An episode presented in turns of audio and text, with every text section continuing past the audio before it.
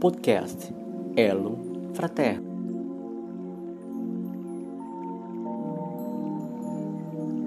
Perdão. Perdoar é um grande desafio para todos nós.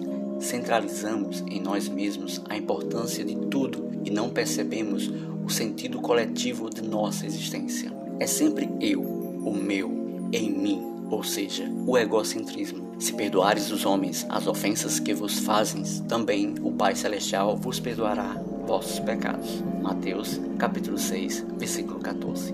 O perdão é um complemento da calmaria, pois os que não são mansos e pacíficos não conseguem perdoar. Geralmente, aquele que não consegue perdoar é uma alma sempre inquieta, insatisfeita consigo mesmo, de uma sensibilidade amargurada. Aquele que perdoa é calmo, liberto, cheio de mansitude. Mas há duas maneiras bem diferentes de perdoar.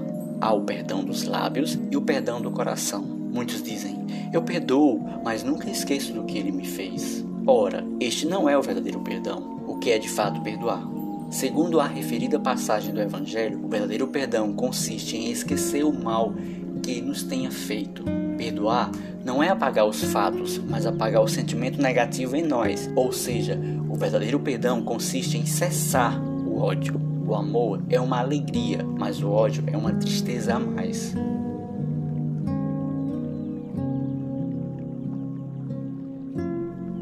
Se gostou deste podcast, acesse nosso blog elofraterno.blogspot.com. Lá você encontrará mais informações sobre este tema.